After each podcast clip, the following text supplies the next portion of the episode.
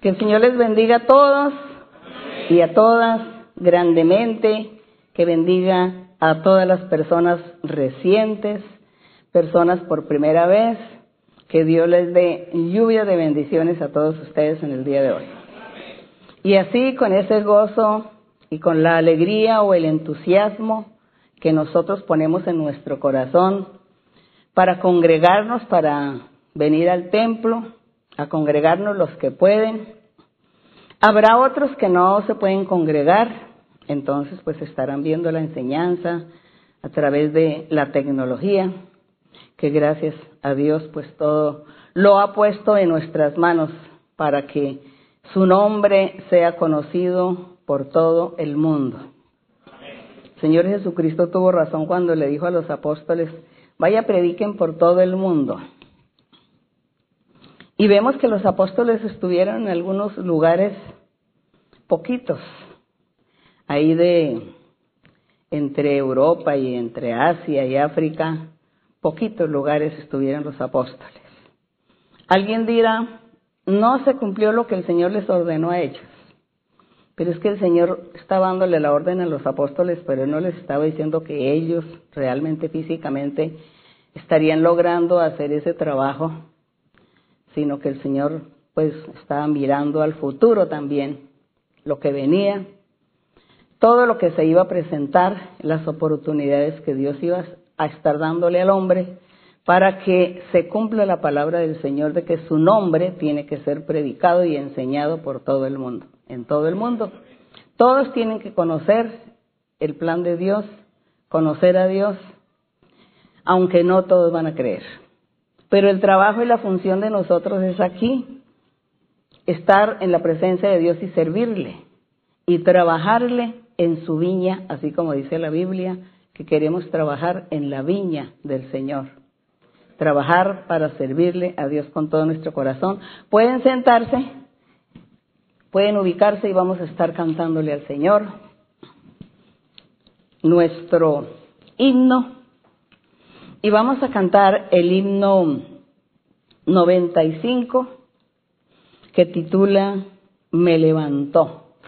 El Señor me levantó, nos levantó, porque todos estábamos caídos en el sentido espiritual, desanimados, desfallecidos, tristes, sin paz, sin felicidad. Pero el Señor obró un milagro y nos ha bendecido, nos está bendiciendo y nos seguirá bendiciendo. Así que todos los que deseen y anhelen tener la mano de Dios y tener su bendición, pues es solamente crea en el Señor, confíe en Él y haga su voluntad. Himno número 95.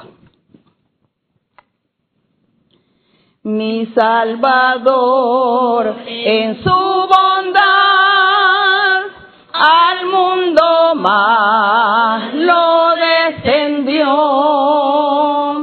y de hondo abismo de maldad él mi alma levantó. Seguridad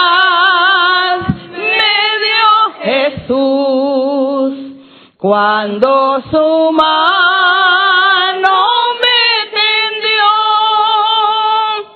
estando en sombra plena luz, en su bondad me levantó, su voz constante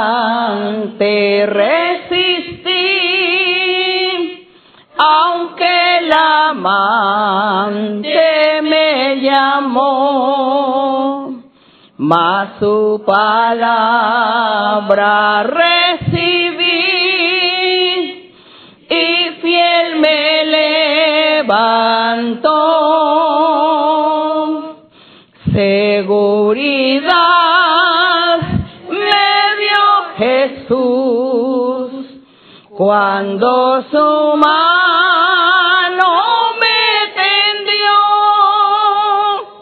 estando en sombra plena luz,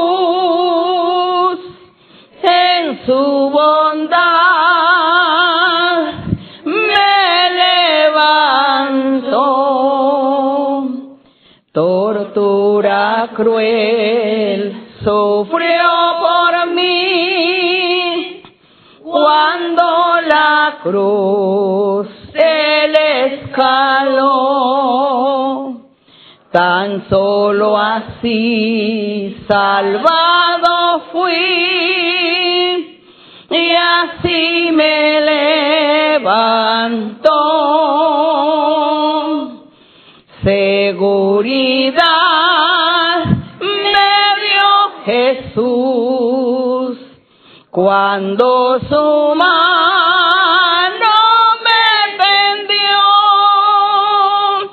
estando en sombra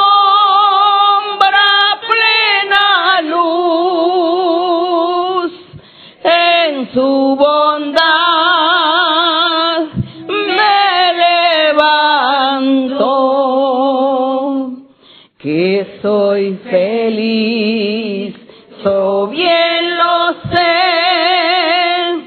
con esta vida dio, mas no comprendo aún por qué Jesús me levantó. Seguridad me dio Jesús cuando su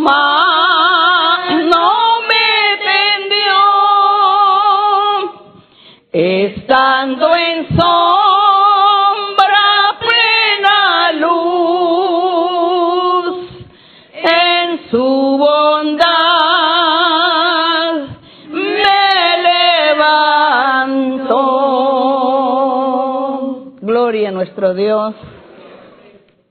La honra y la gloria para el Señor. Gracias a nuestro Dios por su amor y su misericordia. Abriremos la Biblia en Efesios capítulo 4. Alguien me escribió una vez y me dijo, "No- gustaría que nos enseñara sobre el capítulo 4 de Efesios. Y ya llegó el turno, llegó el turno de Efesios 4. Hay un semitítulo en la Biblia que dice, pues en mi Biblia tengo un semitítulo que dice la unidad del Espíritu. Pero bueno, nosotros vamos a, a leer y a profundizar en este capítulo tan hermoso y nos daremos cuenta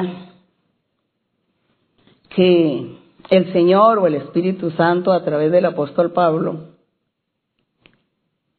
nos da una información tan grata y nos da una enseñanza maravillosa. Pues vamos a estar leyendo con todo nuestro corazón y con todos nuestros cinco o seis sentidos. Y dice, yo pues, preso en el Señor, decía Pablo, os ruego que andéis como es digno de la vocación con que fuisteis llamados. Él estaba, esta, esta carta era para los efesios, para eh, allá en Éfeso. Una ciudad que queda en Turquía. En ese tiempo, pues estaba ahí la ciudad Éfeso. El apóstol probablemente se fue a través del mar Mediterráneo. Hoy esa ciudad ya quedó en la historia, quedaron las ruinas. Hay una ciudad moderna, muy retirada. No sé si le llamen Éfeso, creo que sí. Y entonces el apóstol en aquella época, a aquel pueblo, a aquella ciudad, estaban allí los creyentes, el grupo de gente que había creído en el Señor, gentiles, en su mayoría gentiles. Y ellos estaban disfrutando de las bendiciones de Dios, disfrutando de los dones espirituales y de la guianza del Señor. Y por eso Pablo les recomienda que ellos deberían de andar dignamente en su vida espiritual, porque así habían sido llamados para que vivieran la vida espiritual recta delante de Dios. Y en el verso 2 dice, con toda humildad y mansedumbre, soportándoos con paciencia los unos a los otros en amor. Recomendaba el apóstol mucha paciencia. En ese tiempo, yo entre todo lo que leo, las cartas del apóstol Pablo, él nunca, el apóstol nunca se refirió a espíritus, a espíritus engañosos, o sí se refirió en algunos apartes, pero muy poco, sobre el trabajo de, del enemigo, de todos los demonios, los espíritus, las brujerías, las hechicerías, que todo eso realmente ha abundado desde siempre y ha sido ese flagelo en la humanidad y que esos espíritus han llegado a poseer los cuerpos de las personas, los seres humanos, y les han dado una vida muy infeliz, una vida en la cual solamente Dios es el que liberta y limpia. Y hoy nosotros estamos luchando con estas potestades superiores de las tinieblas, de los aires, del espacio, luchando contra ello. Por eso hoy mencionamos mucho los espíritus malos y al diablo, al enemigo. El apóstol Pablo en aquel entonces, como él se dedicó a predicar el Evangelio, las buenas nuevas, a predicar al Señor, era algo nuevo para toda la gente. De paso, el Señor hacía todos los milagros. Él libertaba a la gente, limpiaba y quitaba las brujerías, los hechizos, quitaba todos esos espíritus malos. Y parece que por eso los apóstoles no tenían necesidad de profundizar tanto en esos temas. Pero bueno, nosotros aquí a medida que estaremos leyendo la Biblia y donde encontremos esos temas estaremos profundizando para enseñarle a la gente, para que todos aprendamos cómo manejar estos asuntos y de esa forma podernos defender del enemigo y así pues tener una vida llena de paz, de reposo. Bien, me salí del tema. Pero aquí la recomendación del apóstol le decía a ellos, ustedes tienen que andar dignamente. Y yo pues hablé algo de los espíritus, es porque como los espíritus malos intervienen en la vida personal de la persona y no la dejan vivir la vida santa. Ellos están ahí y no permiten que la persona viva una vida santa delante de Dios. Por eso fue que hablé esto pero ya hablaremos de esto en profundidad. Y aquí el apóstol le dice, ustedes luchen y sean fuertes, valientes y anden en la santidad, con toda la humildad, con la mansedumbre. Y en el verso 3 dice, ustedes tienen que ser solícitos, diligentes en guardar la unidad del Espíritu en el vínculo de la paz. Que ellos estuvieran guardando esa unidad en el Espíritu del Señor, ser uno en el Señor uno en Cristo, uno en Dios. Para que de esa forma dice que es la única forma que la persona lograría andar bien con Dios y agradarle. Así que en el verso número 4 dice que dice, bueno, en el 3, que es el 4 es la continuación del 3, dice, solícitos en guardar la unidad del Espíritu Santo en el vínculo de la paz, un cuerpo hay que ser uno, un cuerpo, un espíritu. Y cuando habla aquí de un cuerpo, está refiriéndose al cuerpo de Cristo. Un cuerpo está refiriéndose al cuerpo de Cristo Jesús, su iglesia, los creyentes. Hemos dicho muchas veces que la reunión de todos los creyentes seguidores del verdadero Evangelio del Señor, ellos conforman el cuerpo de Cristo, Él la cabeza. Por eso aquí cuando Él dice que hay que ser todos unidos, Entonces dice, unidos con un cuerpo, es decir, que ustedes pertenezcan al cuerpo de Cristo. Un espíritu refiriéndose al Espíritu de Dios, que es el que está guiando, orientando, es el que está dando las bendiciones espirituales, dando los dones. Un cuerpo, un espíritu, como fuisteis también llamados en una misma esperanza de vuestra vocación. Un Señor, un solo Señor, no muchos señores, uno solo. Porque un solo Señor, Él tiene una, la cabeza que es Él y su cuerpo de Él es la iglesia. Y dice un Señor, una fe, un, una sola, solamente creer al Evangelio verdadero, una fe, no tener varias fes creo en aquel árbol, creo en la luna, creo en el sol, creo en las montañas, ellos son mis dioses. Creo en todos los agüeros y en todo lo que me enseña la gente, ellos son mis dioses. No, una sola fe. Y la fe es creer en Jesucristo como Hijo de Dios, como el Salvador enviado por Dios y como Dios. Al creer esto, eso se llama fe. Y, hay, no es solamente creer, sino hacer, cumplir la voluntad de Dios. Esa es la fe. Y por eso dice que un cuerpo, un espíritu, una fe, un Señor, un bautismo. Aquí en el verso 5 dice una fe, un bautismo. El bautismo que el Señor implantó desde Juan, cuando Juan comenzó a predicar el reino de los cielos.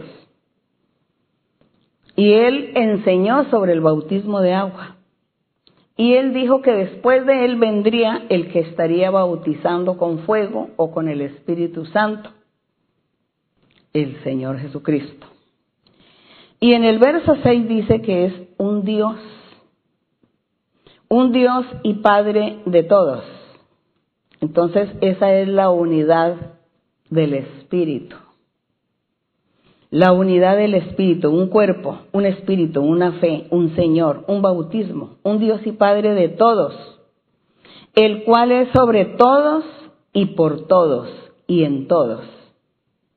Entonces, por eso a veces decimos un Dios verdadero. Un Dios verdadero que se manifiesta de diferentes maneras porque ese es el poder de Él, porque Él puede hacerlo.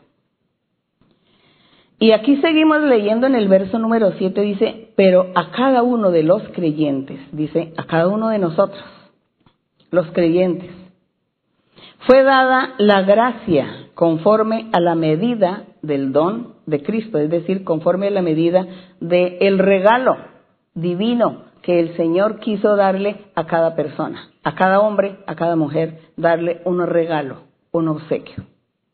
Y le dio dones. A uno les da más que a otros. A uno le da todos los dones espirituales, a otro le da tres dones, a la medida de la voluntad de Él, que es la medida del don de Cristo. Dice que a cada uno es dada esa manifestación. Y el apóstol aquí en el verso 8 está citando en el Salmo 68, 18 una, un verso que dice, subiendo a lo alto, llevó cautiva la cautividad. Subió a lo alto quién? El Mesías, el Salvador, el enviado de Dios, el Señor Jesucristo. Subió a lo alto y dice que llevó cautiva la cautividad enamoró él a los cautivos por el diablo o los cautivos por el pecado, a los que estaban siendo prisioneros por el pecado, por la maldad, sufriendo a aquellos seres por todo lo, que el enemigo estaba haciendo con ellos. Los tenía allí cautivos prisioneros. Pero el Señor enamoró a la gente con su presencia y con su predicación y con el regalo divino que dio de dar el Espíritu Santo. enamoró a esos cautivos, los cautivó. Como pueden ver que esta palabra cautiva o cautivar tiene dos connotaciones o dos significados. Significa cuando alguien dice estoy cautivado, me cautivó aquella persona, es decir, se enamoró, quedó predado de la persona. Pero cuando uno dice el diablo me tenía cautivo, prisionero, es otra cosa, prisionero. Por eso aquí habla de esta forma tan poética. Llevó cautiva la cautividad. Eso hizo el Señor y dice que le dio dones a los hombres. Y nosotros recordemos en, en el libro del profeta Joel, en el Antiguo Testamento, el libro del profeta Joel en el capítulo 2, verso 28 en adelante, cuando el Señor hace las promesas a través del profeta y el Señor le dice al profeta que le profetice al pueblo y le dice, y en los postreros tiempos, después que pasen los días malos, después que pase la tribulación, el castigo, dice que enviaría el Espíritu Santo y que le daría dones a los hombres, a las mujeres, y que los estarían profetizando. Los jóvenes, los viejos soñarían sueños, los otros estarían viendo visiones, eh, habría profecía, dice, y todos profetizarán, porque a todos les dará de su Espíritu Santo, era la promesa maravillosa. Y esa promesa se cumplió, se cumplió con la venida del Señor Jesucristo a la tierra, se cumplió con su predicación de su evangelio perfecto y aquí el apóstol cita el cumplimiento. Aquí dice que en el Salmo dice, subiendo a lo alto llevó cautiva esa cautividad y dio dones a los hombres, pero a los creyentes, a los que creen, porque estos dones no son dados a toda la gente, a todo el mundo, sino a aquellos que oyen la palabra del Señor y se convierten a Dios son los beneficiarios de esas grandes bendiciones, de esos dones espirituales. Y en el verso 9 dice, y eso de que subió, ¿qué es? Sino que también había descendido primero a las partes más bajas de la tierra. Aquí nos cuentan que el Señor descendió a las partes más bajas de la tierra y dice la Biblia que fue en los tres días que él estuvo muerto, él murió un día viernes y él resucitó el día domingo y dice que en ese tiempo, en ese lapso de tiempo, él estuvo, dice que descendió a las partes bajas de la tierra, pero no estamos hablando en términos físicos literales como la gente mm, interpreta, porque nosotros cuando dice que descendió es porque los malos o el malo o el maligno está en la parte más baja inferior de Dios. Dios está en lo alto, en la altura, Él es superior. Pero no estamos hablando de literalmente, porque si decimos Dios está en las alturas, Él está allí en lo más alto y sin embargo Dios está aquí con nosotros. Asimismo es cuando Dios le da la categoría algo, una categoría, le dice, estás en lo más bajo. Entonces, si nosotros podemos medir físicamente de nuestra manera humana qué significa bajo, pues sí entendemos bajo, hacia abajo. Y entenderíamos que seguramente Dios había estado en el corazón de la tierra, y a lo mejor no es eso. ¿Quién va a saber dónde queda el infierno? ¿Quién va a saber dónde está ese paraíso celestial que Dios tiene? No, ninguno de los otros nosotros los humanos no podemos entender esos misterios, pero sí podemos medir un poco porque Dios nos ha permitido aquí a medir, a tener eh, las medidas de longitud, de saber qué es alto, qué es bajo, qué es ancho, qué es angosto. Entonces, para Dios existe eso, pero no para los humanos. Cuando Él dice que Él descendió a la tierra, no significa que estuvo aquí en este globo terráqueo en el corazón, que por eso es que hay fuego, que por eso son los volcanes. A lo mejor Dios lo hizo para despistar a la ciencia y a la necedad de la ciencia. Y lo hizo para despistar y por eso es que hay mucho fuego. en, en, en unas partes profundas de la tierra en algunos lugares.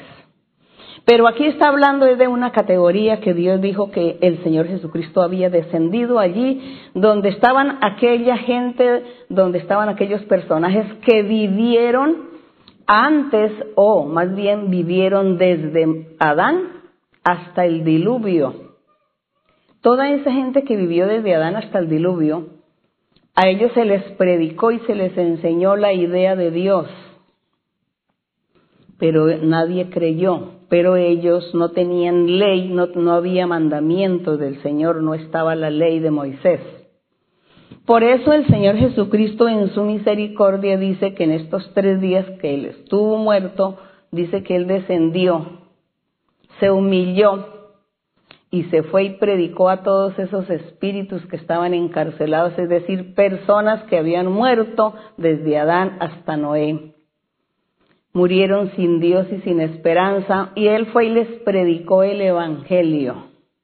Esa es la misericordia de Dios. Eso fue lo que aconteció. Por eso aquí en el verso 10 dice, el que descendió es el mismo que también subió por encima de todos los cielos para llenarlo todo. Y él mismo constituyó a unos apóstoles, entonces dice que él mismo, el que descendió, el mismo que había descendido a predicar a los espíritus encarcelados, dice que él mismo constituyó en su iglesia, en su congregación, constituyó a unos apóstoles, a otros profetas, a otros evangelistas, a otros pastores y maestros. Pero nosotros vemos de todas maneras la promesa del Señor por aquí, en Mateo 23, 34, pasamos rápidamente aquí, Mateo 23, 34, sobre una promesa que hizo el Señor Jesucristo cuando estaba, cuando estuvo en la tierra. Mateo 23, 34 que dice el Señor Jesucristo, Él estaba evangelizando, estaba hablando y enseñando la palabra, pero Él también estaba arremetiendo contra los escribas y los fariseos, porque el Señor en ese tiempo Él fue muy perseguido por esta gente. Y ellos, pues, el Señor les dijo que ellos eran unos, bueno, unos hipócritas, que estaban aparentando, predicando y que nunca ponían en práctica lo que predicaban, sino que obligaban a otros a cumplir y a llevar cargas que ni ellos mismos podrían llevar. Bueno, el Señor les hacía esa crítica y enseñaba. Y entonces aquí en el verso 22 dice, el 32 dice, vosotros también llenad la medida de vuestros padres, dice, serpientes, generación de víboras, les estaba diciendo a los incrédulos que estaban ofendiendo al Señor, echándole abajo su enseñanza, los escribas y los fariseos. Y les dice, serpientes, generación de víboras, ¿cómo escaparéis de la condenación del infierno ustedes los incrédulos que están aquí echando abajo mis palabras, mi enseñanza, mi evangelio? Bien. Por tanto, en el verso 34 les dice el Señor, por tanto, he aquí, yo os envío, les voy a enviar a ustedes, de ahora en adelante, les voy a enviar profetas y sabios y escribas.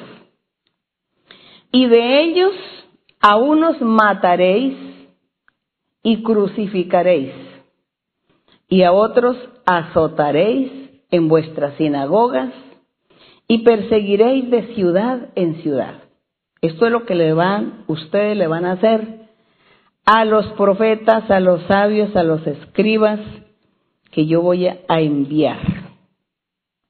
El Señor hizo esa promesa. Porque hay gente que dice que los profetas existieron solamente en la antigüedad y que hoy en el Evangelio del Señor no existen. Y es mentira. Aquí el Señor está haciendo la promesa y les dijo, les voy a enviar esos profetas y sabios y escribas. Y mire todo lo que van a hacer con ellos. Pero les voy a enviar profetas, apóstoles, escribas, sabios. Los enviaré. Así que pasamos nuevamente aquí a, a Efesios 23. Y podemos ver que el Señor aquí Y el apóstol tenía razón cuando en el verso 11 de aquí de Efesios 4, en el verso 11 que dice, y Jesucristo mismo constituyó a unos apóstoles, a otros los profetas, a otros evangelistas, a otros pastores y maestros. Eso hizo el Señor. Dejó instalado su obra evangelizadora. Dejó todo completo el trabajo antes de ir, de subir, de ascender, antes de desaparecer como ser humano. Eso hizo nuestro Dios. Y Él dice que hizo todo esto en su iglesia para qué? ¿Con cuál finalidad? ¿Cuál era el objetivo? Que del Señor enviar apóstoles, profetas, evangelistas, pastores, maestros.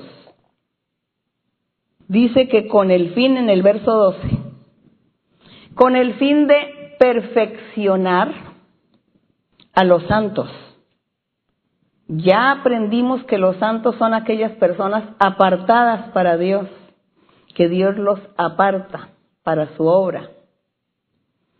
Y dice que es con el fin de perfeccionar a los santos para la obra del ministerio. ¿Y cuál es el ministerio?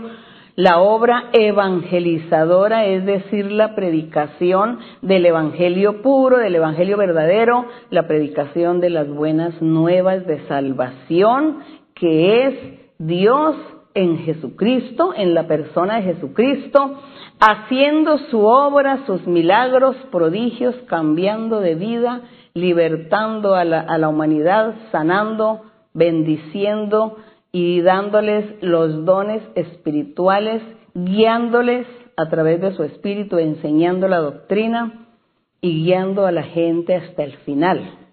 Esa es la obra evangelizadora, esas son las buenas nuevas. Ese es el ministerio. Ese era lo que el Señor quería que todos fuesen perfeccionados. según la historia, más de dos mil años hace que el Señor estuvo como persona en la tierra, que Dios se hizo hombre. Y desde entonces Él dejó sus promesas y dejó su palabra y su palabra se ha seguido cumpliendo a medida que ha pasado el tiempo. Vienen generaciones, desaparecen generaciones, pero la palabra del Señor está viva y eficaz. Porque Dios es poder y Él es el mismo ayer y hoy y Él es poderoso que se manifiesta y Él enseña a sus seguidores, a sus creyentes, les enseña su palabra. Y Él está ahí para decirle a la gente, siga que esto es una verdad, no es una mentira. Entonces dice que estos apóstoles y profetas y evangelistas, pastores y maestros o maestras, dice que es para perfeccionar a esos santos, a los creyentes del Evangelio, para que trabajen en esa obra del ministerio del Señor, para edificar el cuerpo de Cristo Jesús. El cuerpo del Señor tiene que seguir siendo edificado. ¿Cuándo comenzó a edificarse el cuerpo del Señor?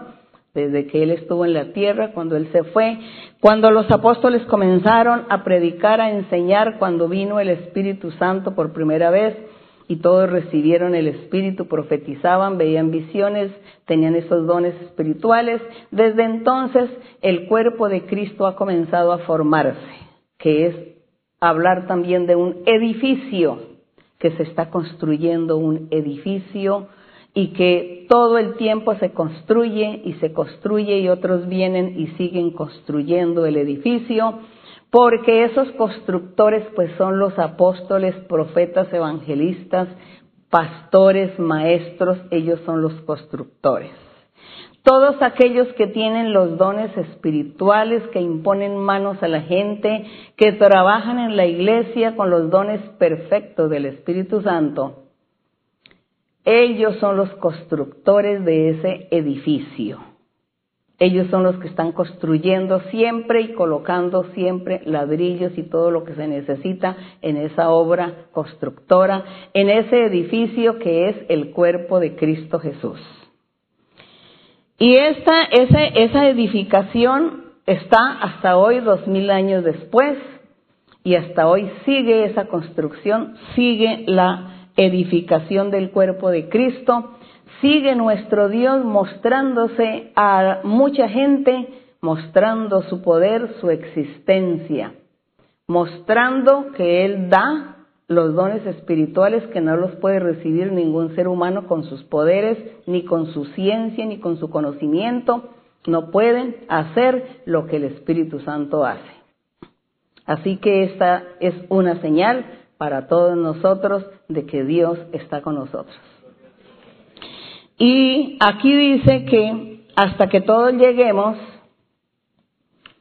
para que todos lleguemos, dice aquí en el verso 13, después que viene este perfeccionamiento con la presencia de estos profetas, evangelistas y pastores y maestros, dice que todos llegaremos los creyentes a la unidad de la fe y del conocimiento del Hijo de Dios.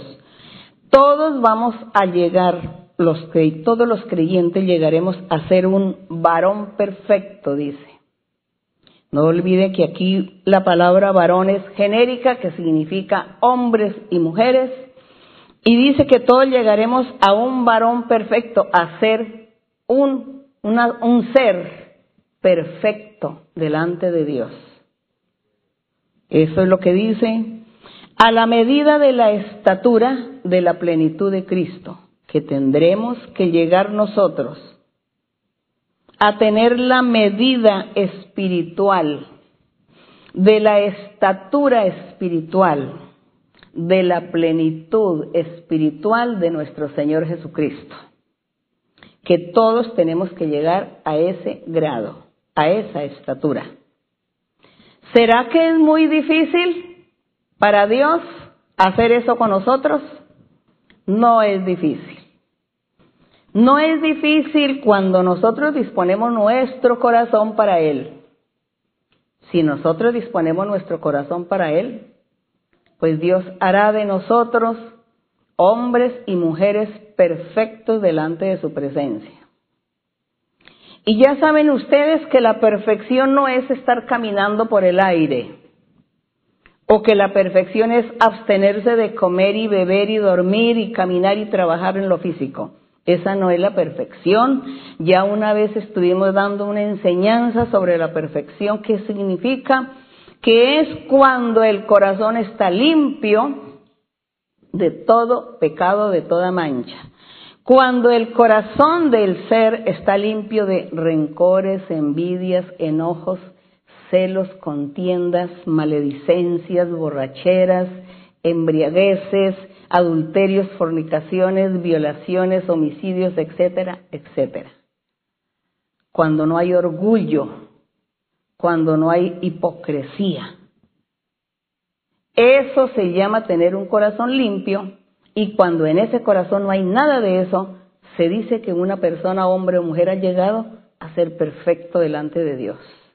Porque el Señor dijo que todos tienen que llegar a ser perfectos y si Dios lo dijo, ¿será que vamos a, dudar? No vamos a dudar, porque Dios no nos ha mentido, Él no nos miente. Así que lo que Él dice, así es. Esa es la perfección. Entonces dice para que todos lleguemos a esa unidad de fe, para que todos lleguemos a conocer al Hijo de Dios, para que todos seamos ese varón perfecto como Cristo lo fue. Él fue un hombre perfecto. Entonces Él dio ese ejemplo y él dijo que nosotros, sus seguidores, lo lograríamos. Así que nosotros estamos cada día caminando, en el sentido espiritual estamos caminando hacia una meta, hacia la perfección. Y tenemos que lograr eso antes de nuestra muerte. Antes de morir tenemos que lograr esa perfección. ¿Será que es difícil? No es difícil. Si usted quiere, si usted se dispone para Dios, le dice, Señor, te amo, Señor. Te amo, ayúdame. Ayúdame porque yo solo no puedo. Yo sola no puedo. Tú me ayudarás. Tú me libertarás. Tú sacarás de mi corazón todo lo que no sirve. Saca todo lo que no sirve de mi corazón. Yo quiero tener un corazón limpio para que se cumpla ese verso que dice, bienaventurados los de limpio corazón, porque ellos verán a Dios. Bienaventurados los de manos limpias, porque ellos recibirán el reino. Entonces le pedimos a nuestro Dios que nos ayude. Él nos ayuda, Él nos va a ayudar. Lo lograremos. Todo lo vamos a lograr. Todos lo vamos a lograr si amamos a nuestro Dios. Si amamos a Dios más que todas las cosas. Si amamos a Dios sobre mí mismo. Si amo a Dios sobre aquello que yo más ame en la vida y que me perjudique y que se interponga en mi camino, en mi vida espiritual, entonces yo tengo que abandonar eso que se interpone en mi vida espiritual porque yo tengo que amar a Dios, porque Dios es primero. Es eso. Entonces aquí encontramos esta plenitud, estatura en la que llegaremos con la ayuda de nuestro Dios. Y en el verso 14 entonces dice, para que ya no seamos niños, fluctuantes, llevados por doquiera, de todo viento de doctrina. En aquel tiempo estaban abundando también las falsas doctrinas pero él dice que si estábamos revestidos del poder de Dios, del Espíritu Santo, de sus dones, revestidos entonces ya no seríamos niños. Si ya adquirimos esa perfección, ya no somos niños porque ya somos, maduros en la manera de pensar, de actuar.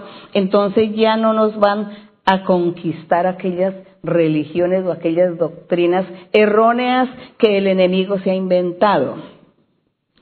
Y dice que para que no seamos niños, dice, llevados por doquiera de todo viento de doctrina, por estratagema de hombres que para engañar emplean con astucia las artimañas del error, sino que siguiendo todos nosotros la verdad en amor, la verdad de Dios en amor, crezcamos en todo en aquel que es la cabeza, es decir, en Cristo Jesús. De quien todo el cuerpo, bien concertado y unido entre sí por todas las coyunturas que se ayudan mutuamente, según la actividad propia de cada miembro, recibe su crecimiento para ir edificándose. Entonces dice que si nosotros estamos adheridos al cuerpo de nuestro Señor, entonces nosotros nos vamos edificando día tras día. Dice que día tras día nosotros tenemos que ir progresando en nuestra vida espiritual. Hay un verso en algún lugar de la Biblia cuando dice, compara que el crecimiento espiritual debe ser como, dice que como el día cuando amanece, después que pasa la noche y comienza el día a clarear, el sol comienza ya a salir, entonces dice que comienza entre luz y oscuro, entre oscuro y claro, y dice que eso llaman la aurora, y que así como va aclarando, dice que hasta que llega el día en su plenitud, dice que así debe ser nuestra vida espiritual también. Que poco a poco nosotros estaremos progresando en nuestra vida espiritual. Bien, ahora vamos a seguir aquí en el verso 17 donde ya él habla de una nueva vida en Cristo Jesús. Una nueva vida en Cristo. Bueno, la nueva vida dice, esto pues digo y requiero en el Señor, pero yo quiero que ustedes se enamoren de este capítulo de Efesios 4, de el verso 1 al 16, que se enamoren de esas, esa lectura y la sigan leyendo una y muchas veces, para que ustedes oren al Señor y le piden al Señor que les ayude a lograr estas promesas maravillosas. Ahora sí ya vamos entonces, aquí dice que esa nueva vida en Cristo que hay que vivir. Dices, esto pues digo y requiero en el Señor, que ya no andéis como los otros gentiles que andan en vanidad de su mente, es decir, en las idolatrías, en sus creencias religiosas, dice, teniendo el entendimiento entenebrecido, ajeno de la vida de Dios, por la ignorancia que en ellos hay, por la dureza de su corazón los cuales después que perdieron toda sensibilidad se entregaron a la lascivia para cometer con avidez toda clase de impureza. Estaba el apóstol criticando a los gentiles que no han creído, que no quisieron creer, que no creen en el Señor, sino que quisieron seguir viviendo su vida, su vida de mundo, su vida de pecado. Dice el 20, pero vosotros no habéis aprendido así del Señor. Cuídense Cuídense porque ustedes ven los malos ejemplos de la otra, de la otra gente, de los otros gentiles, de los incrédulos. Ustedes no han aprendido así al Señor, ustedes han aprendido a vivir una vida santa y recta porque eso es lo que el Señor ha estado enseñándoles a ustedes y a todos nosotros. Y yo digo hoy a todos nosotros, Dios nos sigue enseñando la buena manera de vivir. Y en el, en el verso, dice el verso 19, mm, eh, no, el, el 21 dice, si en verdad le habéis oído, dice, le dice, ustedes aprendieron del Señor si es que en verdad hoy escucharon al Señor o fue apariencias. No, Él no quería apariencias, sino quería corazones verdaderamente convertidos a Dios. Dice, si en verdad le habéis oído y habéis sido por Él enseñados, conforme a la verdad que está en Jesús. En cuanto a la pasada manera de vivir, está hablando que todos habían tenido un pasado Dice, en cuanto a la pasada manera de vivir, despojados del viejo hombre que está viciado conforme a los deseos engañosos. Entonces aquí vamos a ver qué significa este verso cuando él está hablando que en cuanto a la pasada manera de vivir, les está hablando del pasado de los que ya se habían convertido y les dice, tienen que despojarse del viejo hombre que está lleno de vicios, está viciado según sus deseos de la carne, de su, de su carne, de lo que su cuerpo le pide. Usted está enviciado, viviendo en pecado, ha vivido en maldad siempre, no conocías a Dios, ahora conoces a Dios.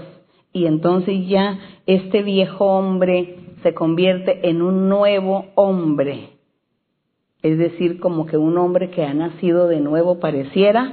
Miremos aquí que nos dice mm, Juan 3.3. Pasemos a Juan, el Evangelio de Juan 3.3, para hablar del el viejo hombre y qué es nacer de nuevo o qué es ser un hombre nuevo o un hombre que nace de nuevo. Juan 3.3 Recordemos la historia de, Nicodemo, que dice que había un hombre de los fariseos que se llamaba Nicodemo, un principal entre los judíos. Vino de noche a Jesús y le dijo, Maestro, sabemos que has venido de Dios como maestro, porque nadie puede hacer los milagros y las señales que tú haces si Dios no está con él. Y Jesús le responde, dice, sí, sí, de cierto te digo, en el 3, que era lo que yo quería que lean, Juan 3:3. Y le dice el Señor, de cierto, de cierto te digo, el que no naciere de nuevo no puede ver el reino de Dios. ¿Qué estaba sucediendo? Nicodemo era un hombre, estaba viciado, viciado con sus pecados, con sus maldades de, eh, de su vida que había llevado esto en cuanto a la pasada manera de vivir. Despójense de ese viejo hombre. Eso era Nicodemo. Uno, un hombre viejo en sus pecados, en sus experiencias pecaminosas. No, quizá no fuera tanto viejo en edad, sino en todo lo que había hecho en su vida. Viciado, el viejo hombre, estaba viciado conforme a los deseos de la carne. Y el Señor Jesús le dice, de cierto, te digo, el que no naciere de nuevo o que no es un nuevo hombre, una criatura nueva, no puede ver el reino de Dios. Y es cuando Nicodemo se espanta, se angustia y dice, pero ¿cómo así? ¿Cómo puede un hombre, una persona, meterse en el vientre de la madre y nacer de nuevo? Eso es imposible. Y el Señor le dice, no. En el verso 5 le dice, no, es que hay que nacer es, el que hay que nacer es de agua y de espíritu es de agua y de espíritu. Es que hay que oír, a ver, vamos a saber, a ver quién es el agua y quién y qué es el espíritu. El que no naciere de agua y de espíritu no puede entrar en el reino de Dios. Así que usted es un hombre que nació de la carne y pues es carne, pero usted tiene que nacer de nuevo. Usted tiene que ser una nueva criatura, ser transformado, vivir la vida santa, recta, perfecta, el Señor Jesús estaba ofreciendo y le dice, y el que no naciere de agua y espíritu no puede. Y él sigue ahí enseñándole y le enseña y le enseña a Nicodemo y ya al final, aquí al final entonces le dice el Señor, aquí en el verso 14, le dice a, Nicodemo, porque Nicodemo le seguía preguntando, dice Señor, pero es que yo no entiendo. Y el Señor le, lo siguió evangelizando y al final le dice, en el 14, dice, como Moisés levantó la serpiente en el desierto, así es necesario que el Hijo del Hombre sea levantado, dándole a entender que el Señor Jesucristo iba a ser crucificado. Dice, para que todo aquel hombre o mujer que en Él crea, crea que Él es el Salvador, el Señor, el precursor, el enviado de Dios, para que todo el que en Él crea no se pierda, sino que tenga vida eterna. Ahí estaba el agua. Aquí el agua era Jesucristo mismo. Él era el agua de vida. Él era la fuente de agua de vida eterna. Él le dijo a la samaritana, le dijo, todos los que vengan a beber en este pozo volverán a tener sed. Pero los que beban del agua que yo les daré, ellos no van a tener sed nunca porque esa agua estará para siempre, dice, para siempre, y se convertirá en esta persona, se va a convertir en una fuente de agua que salta para la vida eterna. Entonces esa agua era el mismo Señor Jesucristo, decir, crea en mí que yo soy el Salvador, yo soy el camino que lleva a la vida eterna. Él era el agua. Por eso el Señor le decía a Nicodemo, tiene que nacer de agua y de espíritu. Porque es que cuando Él nace de agua, cree en el Señor Jesucristo, Nicodemo pudo haberle dicho, Señor, tú eres Dios, tú eres el Dios, tú eres el camino hacia la, hacia la eternidad. Entonces el Señor ya después le, diría, ahora te daré mi espíritu y te voy a dar mi espíritu para que seas bautizado y tengas el don del Espíritu Santo. Te daré dones, porque dice el que naciere de agua y espíritu. Entonces el Señor da el espíritu, Él es el agua de vida eterna.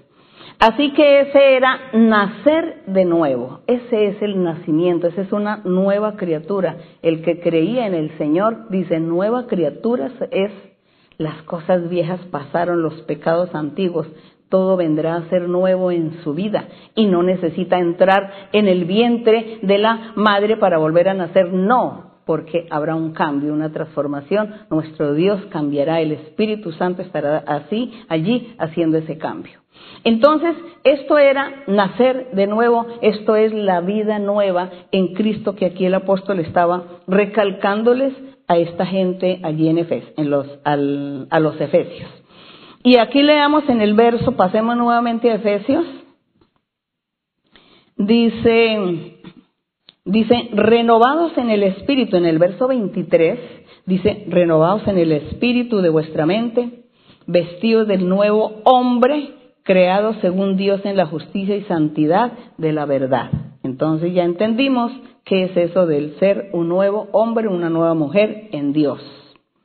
Dice, en los pecados ya todo se olvida porque el Señor comienza a quitar todo esto y es ¿Y por qué? Porque el Señor en su iglesia, en su congregación, a todos sus creyentes les ha enviado el Espíritu Santo y los dones para que todos lleguen a la gente y entonces surjan apóstoles, profetas, evangelistas, pastores y maestros y todos aquellos que tienen dones espirituales. Esa es la promesa maravillosa de nuestro Dios para que empiece y siga la perfección de cada hombre y cada mujer y cada uno diga, nací de nuevo. Bien, entonces aquí en el verso 25 dice, por lo cual, desechando la mentira, hable cada uno con su prójimo porque somos miembros los unos de los otros, ya está aquí él hablando sobre el pecado, sobre la vida cotidiana, cómo deben comportarse, cómo deben cuidarse de no caer en el pecado, de no recaer, de no volverse atrás. Ya les, les da orientaciones y consejos varios y entre ellos dice, airaos, pero no pequéis, es decir, porque si la gente se airaba, una persona, hombre, que se llenara de ira, al llenarse de ira, es capaz de quitarle la vida a la otra persona. Y le quita la vida al otro o a otros, si es posible.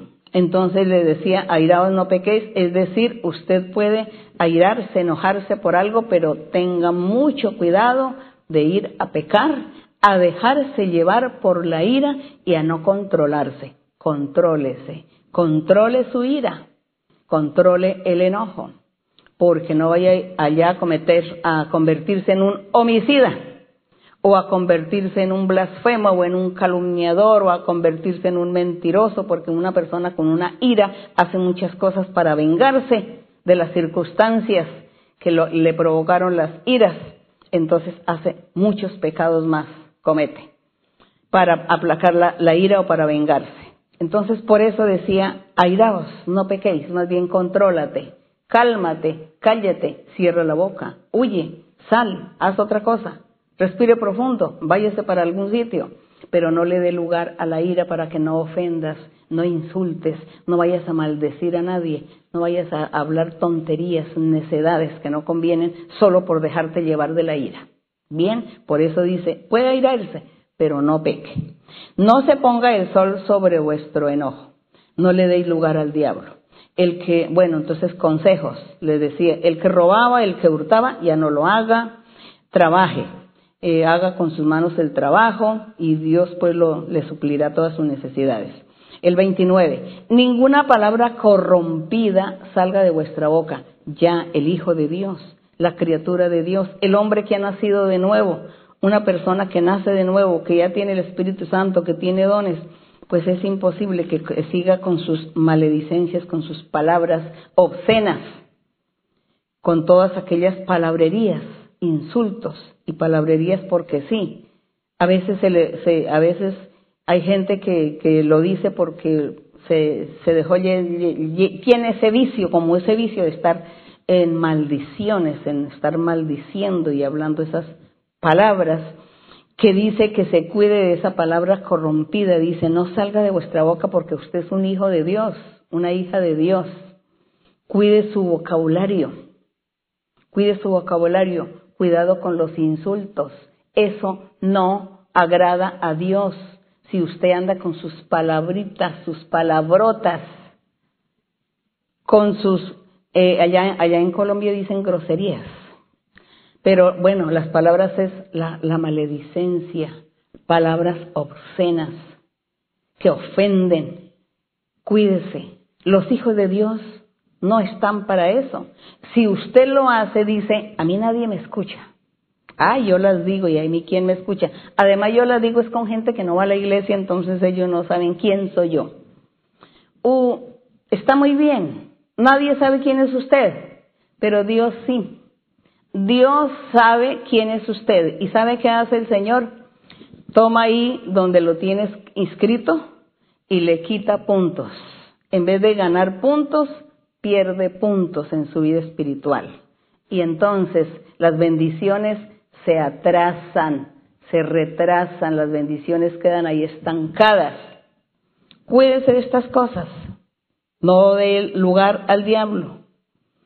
Cuídese, ninguna palabra corrompida en el 29 salga de vuestra boca, solamente salga de vuestra boca lo bueno, las palabras con la necesaria edificación para darle gracias, para darle gracias a Dios y dar gracias a los oyentes, dice. No contristéis al Espíritu Santo de Dios. ¿Qué significa contristar? ¿O cómo se contrista? Contristar es ponerse triste, quieto, no funciona, deja de funcionar, una quietud, tristeza.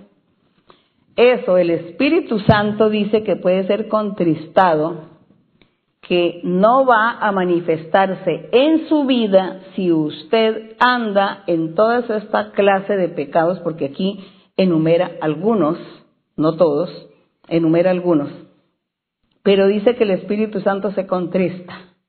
Entonces el Espíritu Santo queda ahí, no activa, no activado en su vida y usted se estanca su vida espiritual y le da lugar al diablo, le da lugar a su carne y entonces después pues ya viene el enemigo a tomar, a aprovecharse de usted, usted está solo, impotente y entonces el diablo le va a ganar la batalla.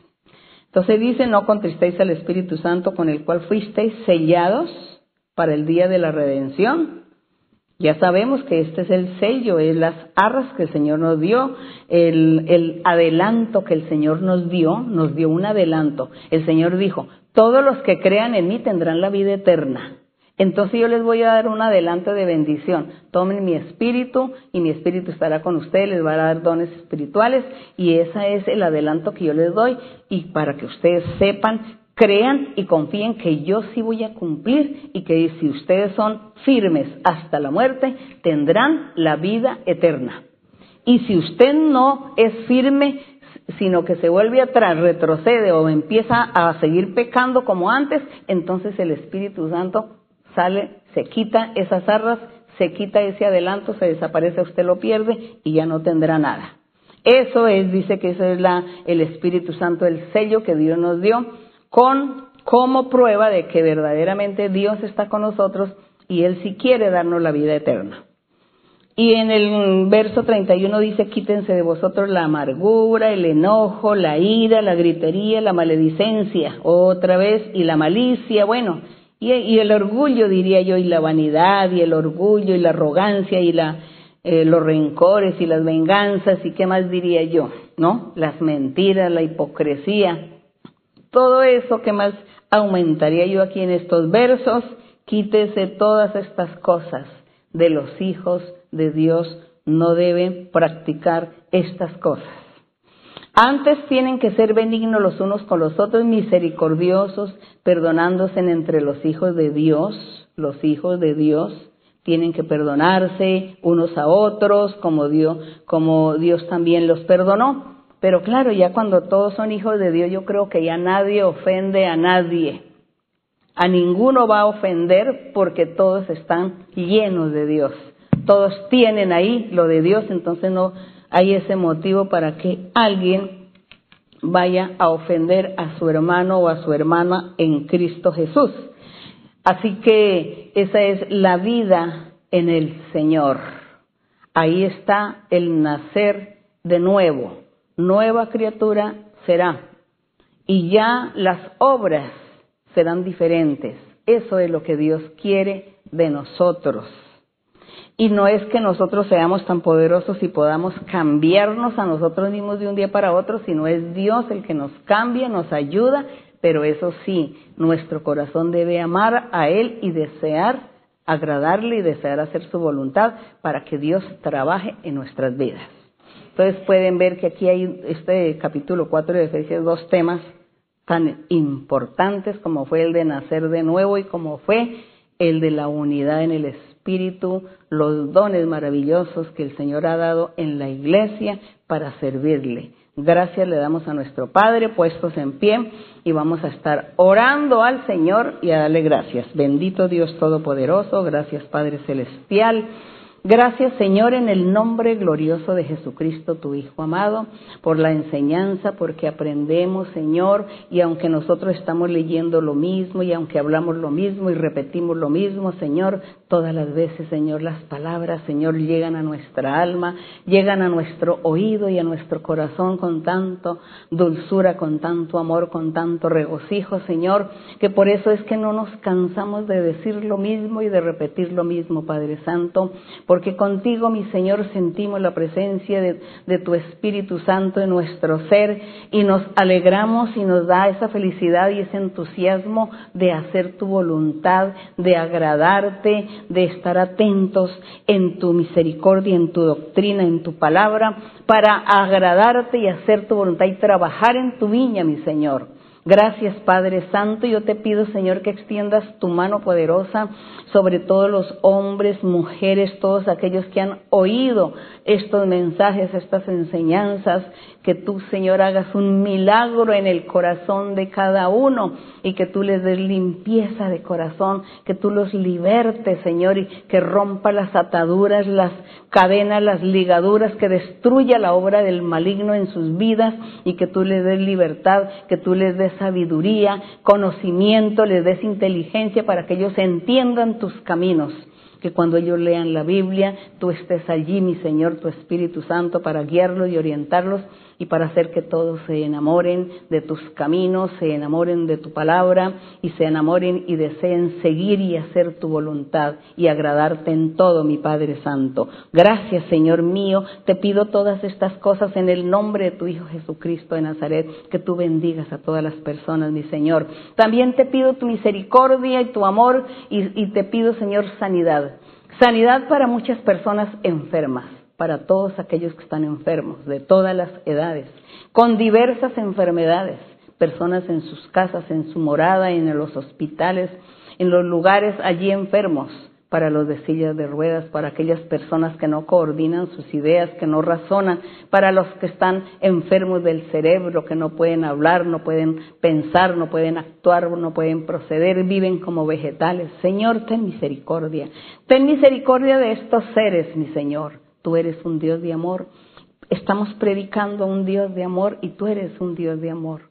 Señor, ten misericordia, mira a todos ellos, Señor, y ayuda también a estas personas que han sido víctimas de brujerías y hechicerías y sufren, sufren todos los días y hacen sufrir a mucha gente. Padre Santo, ayúdales para que todos lleguen al conocimiento de tu verdad, para que todos lleguen al trono de tu gracia, mi Señor, para que tu mano poderosa sea bendiciendo y libertando a todos. Gracias, Padre mío. Gracias en el nombre glorioso de Cristo Jesús. La honra y la gloria sea para nuestro Dios, desde ahora y para siempre. Cantémosle al Señor, dame un nuevo corazón. El coro 53 que dice, dame un nuevo corazón, una nueva vida, que el Señor nos ayude. Dame un nuevo corazón que te alabe noche y día. Dame un nuevo corazón. Oh Jesús, tú eres mi guía. Dame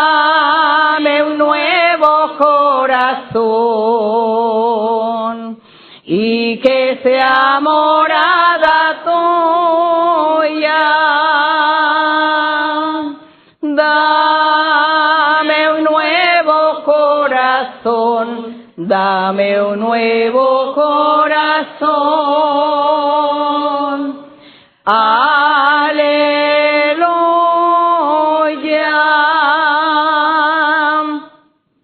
Señor me les bendiga a todos y a todas. Muchas gracias. Un abrazo fuerte para todos ustedes, mis queridos hermanos y hermanas. Besitos para los niños también y que Dios les bendiga y hasta pronto. Gracias.